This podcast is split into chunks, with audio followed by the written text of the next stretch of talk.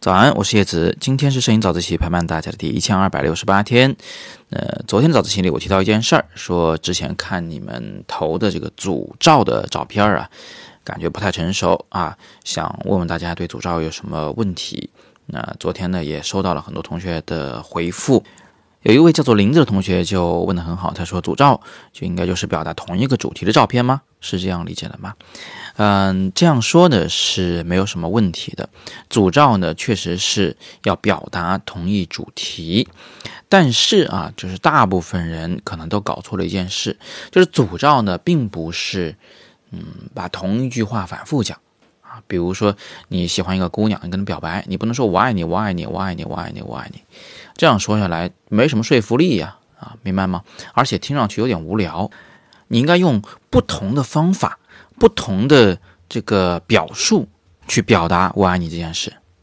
那么换到摄影上来，如果你要拍一组组照照片儿，呃，是叫做年味儿，那么你就应该从不同的角度来叙述年味儿。比如说，一组照片里边，如果你出现了三次、五次的红灯笼，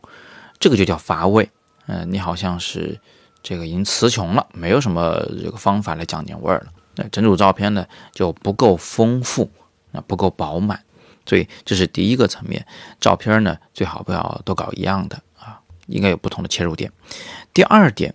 就如果你要用一些照片组成一个组照，那这些照片之间呢，它必须有上下文承接关系。我还是以跟姑娘表白为例子，你不能说的每句话都让人摸不着头脑。你应该让句与句之间能构成一个完整的段落，这才能把你对他的感情给正确的啊充沛的传达出来，啊至少对方愿意听啊，因为他觉得他自己在跟个人讲话，是不是？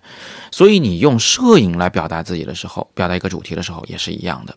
你的第一章和第二章，第二章和第三章，第三章和第四章之间有没有一个啊大家能够感觉得到的呃联系？这件事情呢是非常重要的，联系的方法有很多种。呃，我给大家讲两种很基础的。第一种呢就是时间线，你拍一个人的生活，从早拍到晚，从起床、洗漱、更衣、早饭开始工作，午餐又开始工作，晚餐约会，回家睡觉。你看这样的一组照片，那肯定是能够让人看得懂的，它前后没有联系，是连贯的。那第二种照片的编排方法呢，就是不按时间线。但是我以某种，比如说构图、光线、色彩上的一种巧合，一种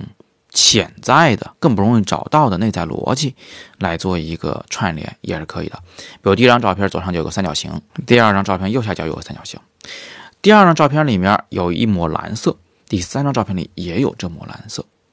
第三张照片里边呢有一张啊这个笑得很灿烂的脸。第四张照片里，墙上挂着一幅画，里有一个笑得很灿烂的脸等等等等，这个呀，等于是用画面里的某些元素来做了一个串联，搭成一个组照啊，也是一种方法。那不管你用什么样的方式去串联上下文，总之这就是我要说的第二个特别要注意的地方，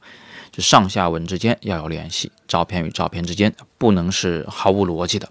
对了，我还看到有的同学呢，交了两张照片、三张照片的当组照照片，啊，这肯定是有问题的。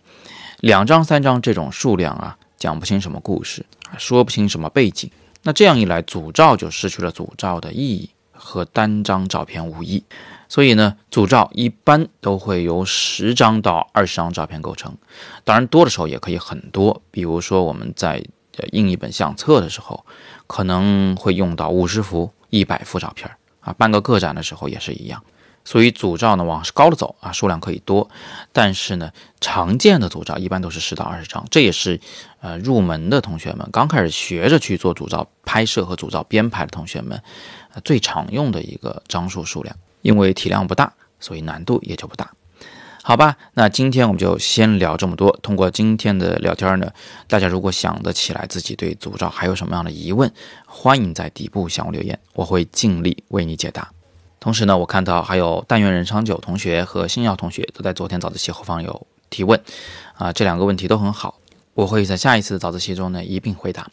好，今天是摄影早自习陪伴大家的第一千二百六十八天，我是叶子，每天早上六点半，微信公众号摄影早自习，不见不散。